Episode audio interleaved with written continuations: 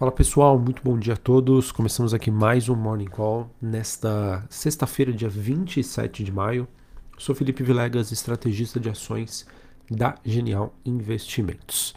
Bom, pessoal, nesta sexta-feira os ativos de risco eles acabam dando continuidade ao movimento positivo verificado é, ao longo desta semana, em que nós tivemos, é, olhando para as bolsas asiáticas, Xangai na China subindo 0,23, bolsa de Hong Kong subindo quase 3%, e a bolsa japonesa alta de 0,7.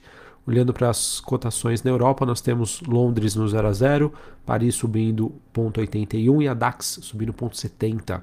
Já os futuros norte-americanos também um dia mais positivo, porém altas mais leves. S&P 0,30, Dow Jones 0,10 e a Nasdaq 0,45 de alta.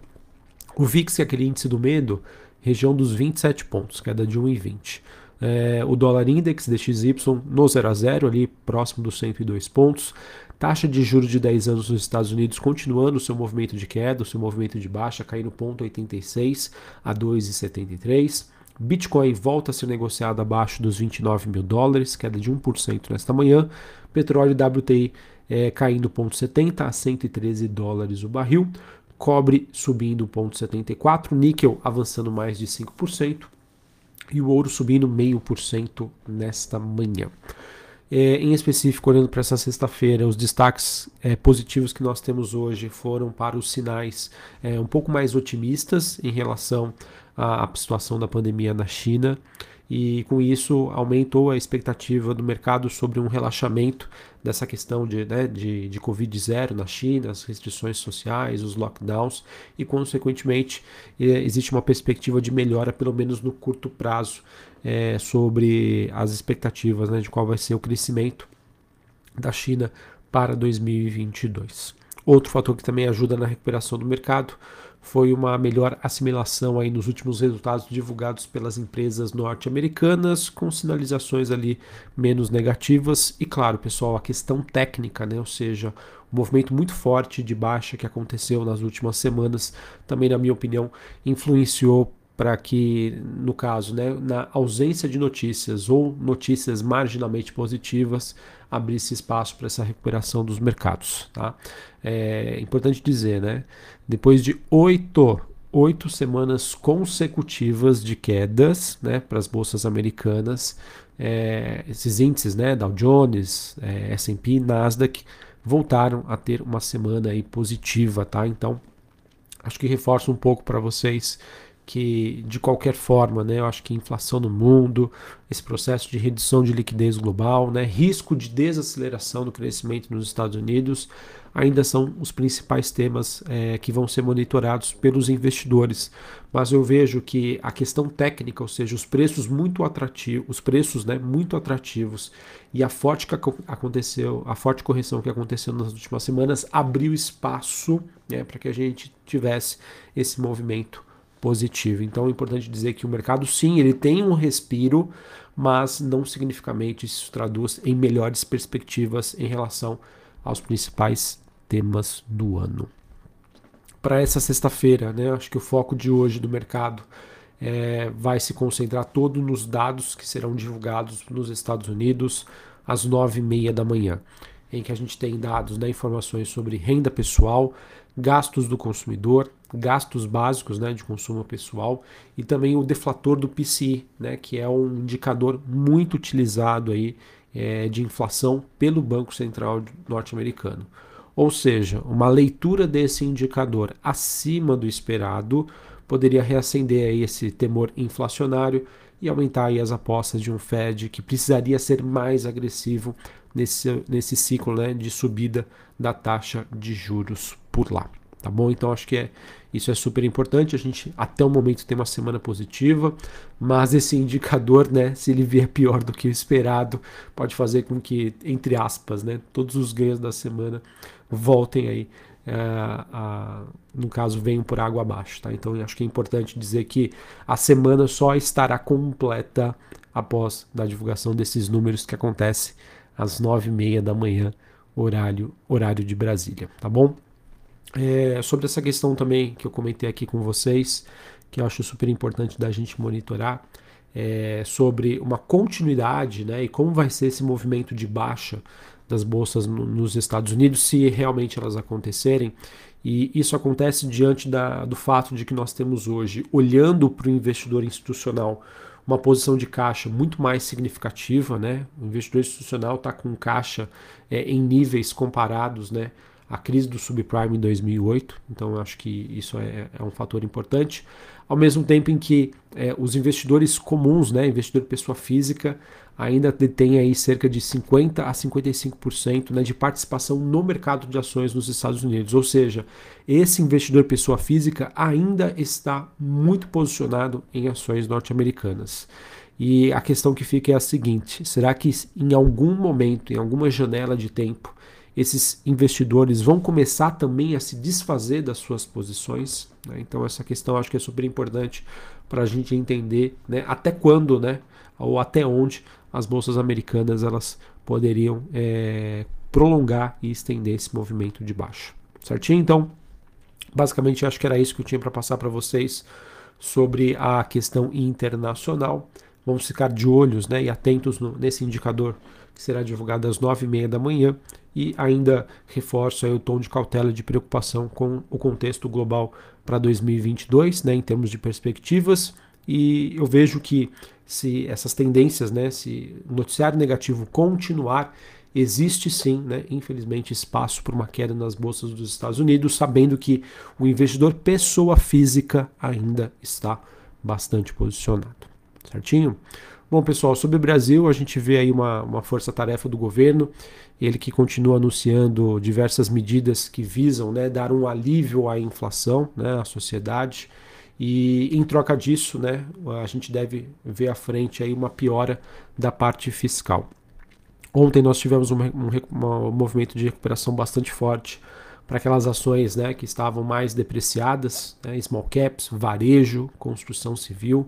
E a medida, né, a aprovação do SMS, sem sombra de dúvida, cai como uma luva né, para as ações do varejo, porque há uma expectativa né, de que isso possa é, incentivar o consumo, né, já que os preços vão ficar mais atrativos. Então foi um efeito duplo, né, um efeito na curva de juros diante de uma melhora nas perspectivas de inflação e também ao mesmo tempo de uh, expectativa de um aumento né, de crescimento da demanda que pode existir por conta aí dessa redução de impostos visando é, preços mais atrativos aí para o varejo. Tá?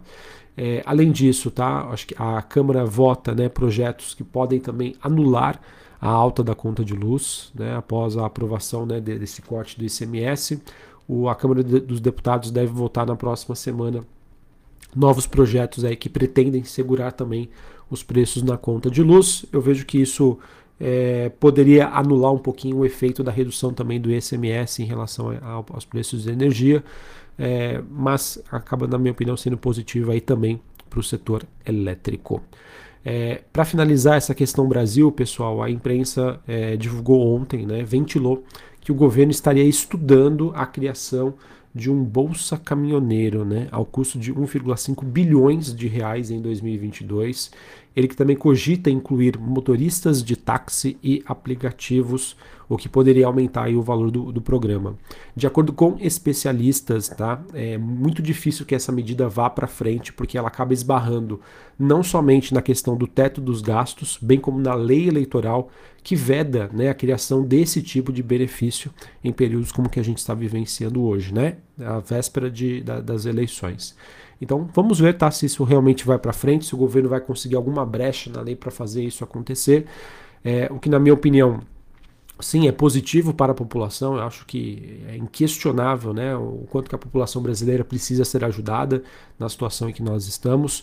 A, a minha o meu único questionamento é sobre a questão fiscal né, e de credibilidade com o governo tentando alterar regras que não estão previstas em lei. Tá bom? Então, essa é a minha única consideração nunca questionando aí é, ou sendo contra medidas que devem ser feitas para ajudar a população brasileira, tá certo?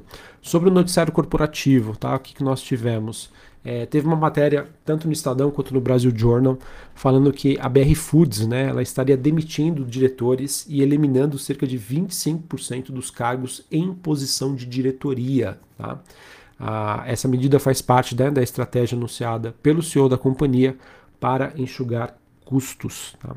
A gente vem acompanhando, sabe que BR Foods é uma empresa bastante alavancada, que sofre muito né, quando a gente tem esse movimento de alta de juros, ou seja, né, é, corte nos custos, né, nas despesas, eles são necessários, são importantes. O que não pode também é você perder qualidade, levando em consideração que é, as cabeças, né, as pessoas que administram a empresa também são, são super importantes para o mercado entender a capacidade de entrega de resultados à frente. Tá bom? Então, são medidas necessárias, mas o quanto disso né, também poderia afetar negativamente a BR Foods em termos de entregas né, de novos projetos, resultados, enfim. Tá bom? Eu acho que vai ser uma medida que, a princípio, tende a beneficiar né, os preços das ações né, com um aumento, mas é algo que deve ser monitorado a médio e também longo prazo. A gente também teve a 3R anunciando que assinou um contrato de venda de gás natural junto à Companhia de Gás da Bahia, a Baigás. Esse contrato que prevê a venda inicial de 95 mil metros cúbicos dia de gás natural. É, eu vejo uma notícia aí positiva para a 3R, ampliando aí a sua atuação. Tá bom? É, bom, pessoal, então acho que é isso que eu tinha para passar para vocês todo mundo de olho aí nos dados né, do deflator do PIB, do PCE, que será divulgado às nove e meia da manhã, horário de Brasília. É, fico na torcida para que esse número não assuste o mercado e que a gente né, tenha, depois de oito semanas consecutivas de queda, uma semana aí de respiro, uma semana de valorização, tá? É, eu falo isso mais olhando para o mercado norte-americano, mas é evidente que o Brasil né, já tem mostrado essa reação anteriormente. A gente segue, é, deixa eu ver aqui, não sei se é a, a segunda uh, ou terceira semana consecutiva de alta, ou seja, o Ibovespa conseguindo se descorrelacionar do mercado norte-americano. Olha aqui, ó. nós temos hoje né, a terceira semana consecutiva de alta, é, reforçando algo que eu venho comentando aqui com vocês, que apesar né, do contexto macroeconômico negativo, neste patamar de preços, ali em torno dos 105 mil pontos, é um preço, é um patamar de preços em que é, existe a entrada de grandes investidores, em que grandes investidores tem comprado o Brasil por conta aí dos valuations mais justos, tá? Dos preços mais justos, mesmo diante aí dessa piora global, tá? Então acho que isso reforça, pelo menos até o momento, né? Claro que se a gente tiver um movimento de volatilidade extrema, queda forte das ações nos Estados Unidos, nada se segura, né? Os ativos acabam tendo uma correlação única, mas de maneira racional, né? E olhando ali para preços, é, esse patamar ali dos 105, entre 105 a 100 mil pontos, me parece um patamar aí de piso bastante relevante para as ações aqui no Brasil. Tá bom? Um abraço, uma ótima sexta, um bom final de semana e até mais. Valeu!